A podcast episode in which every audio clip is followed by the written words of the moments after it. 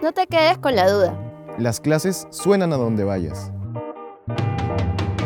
Cada semana, los profesores de la Facultad de Ciencias Empresariales y Económicas responderán tus preguntas. Solo alza la mano y di. Profe, una, pregunta. Hoy responde Estefano Lama, profesor de marketing.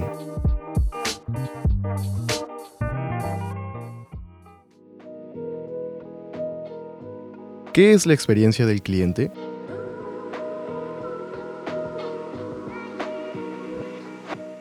La Asociación de Desarrollo de Experiencia del Cliente, el DEC, define a la experiencia del cliente como el recuerdo que se genera en la mente del consumidor como consecuencia de su relación con la marca. Se puede definir como una estrategia de negocios que permite a las empresas generar mayor rentabilidad a través de diversas acciones que permitan mejorar todo lo que es la percepción, el recuerdo y las emociones de los clientes hacia las empresas. Quiero mencionarte que muchas veces se confunde experiencia del cliente con soporte al cliente o el servicio que brindan los call centers. Y es importante aclarar que no es lo mismo.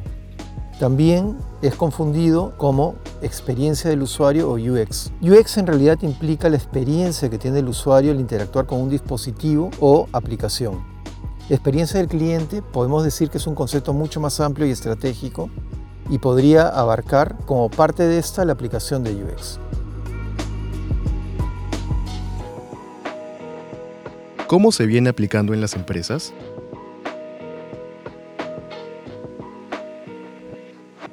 Considero que en Perú todavía falta avanzar bastante en la aplicación de la experiencia del cliente. Puedes encontrar muchas veces alguna empresa puede indicar que tiene la mejor experiencia del cliente en publicidad o que han hecho alguna consultoría de experiencia del cliente, pero tú revisas las redes sociales, como Twitter por ejemplo, y encuentras muchas quejas e insatisfacción de la interacción del cliente con esa empresa.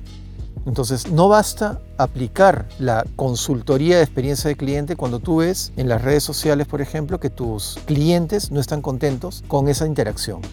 Muchas empresas, si bien aplican la experiencia de cliente y miden la percepción que tiene el cliente de la marca, muchas veces, a pesar de los resultados sean positivos o negativos, no toman ninguna acción para mejorar esto. O a lo mejor aplican esa acción alguna vez, mejoran una vez algún tema puntual que tengan que corregir, pero luego no lo hacen constantemente, no lo vuelven a repetir a lo largo del tiempo. La experiencia de cliente, esta estrategia que te menciono, no se aplica solamente una vez. Es un tema constante, es un tema de análisis constante, tomar acciones constantes para aplicarlo y mejorar toda esa percepción o todas esas emociones que generamos en los clientes, en los consumidores.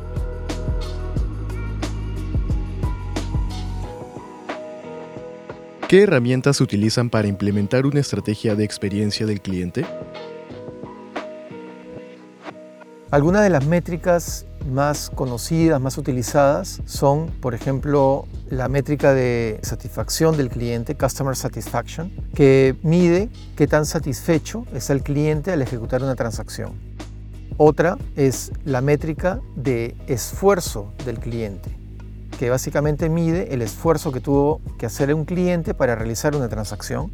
La más conocida para medir la experiencia del cliente es el Net Promoter Score, NPS, que mide qué tan factible es que un cliente recomiende a la empresa, a familiares o amigos.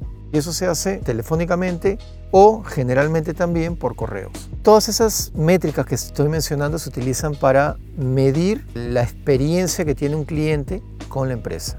Para herramientas en donde nosotros podemos visualizar de una manera gráfica de qué manera un cliente interactúa con la empresa a lo largo de cada una de las etapas en el ciclo de compra. Son, por ejemplo, Customer Journey Map o mapa de viaje del cliente y el Service Blueprint.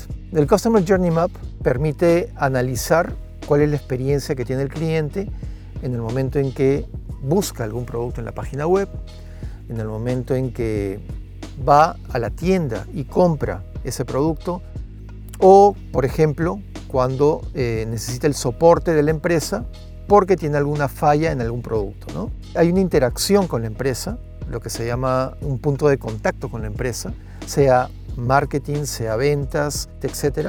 y de esa interacción que tiene va a surgir una experiencia, sea positiva o sea negativa.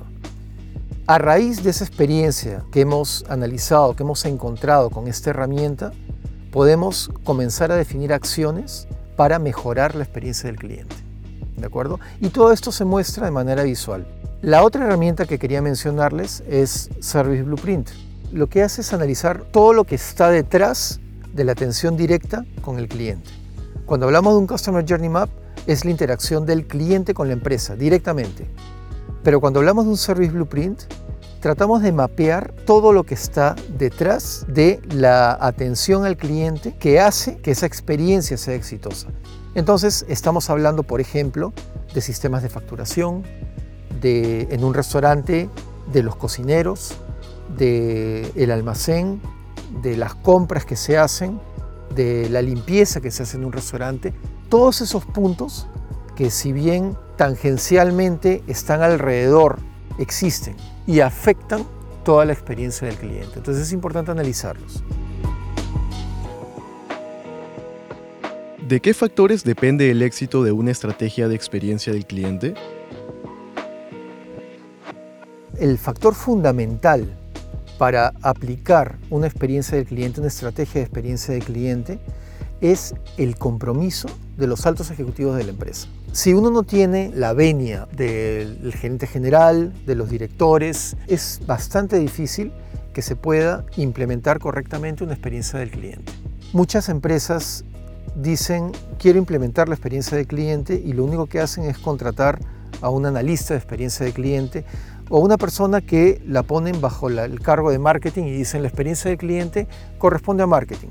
No, la experiencia del cliente es parte de toda la empresa. Todos tienen que estar alineados con la implementación de la estrategia. Y para esto es importante que los directores o la gerencia general compren los beneficios que la estrategia de experiencia del cliente le va a brindar a su empresa.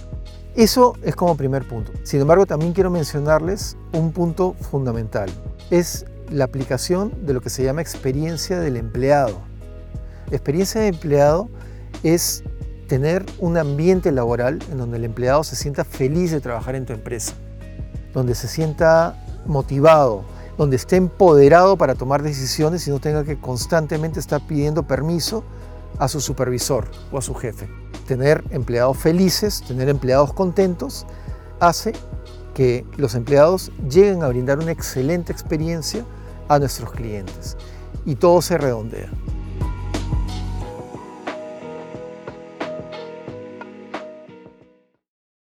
Si quieres que tu pregunta aparezca en un nuevo episodio, escríbenos al correo eventosfacultadcee@ulima.edu.pe. Para escuchar más respuestas a tus preguntas, suscríbete al programa en Spotify, Apple Podcast o la plataforma de podcast que prefieras.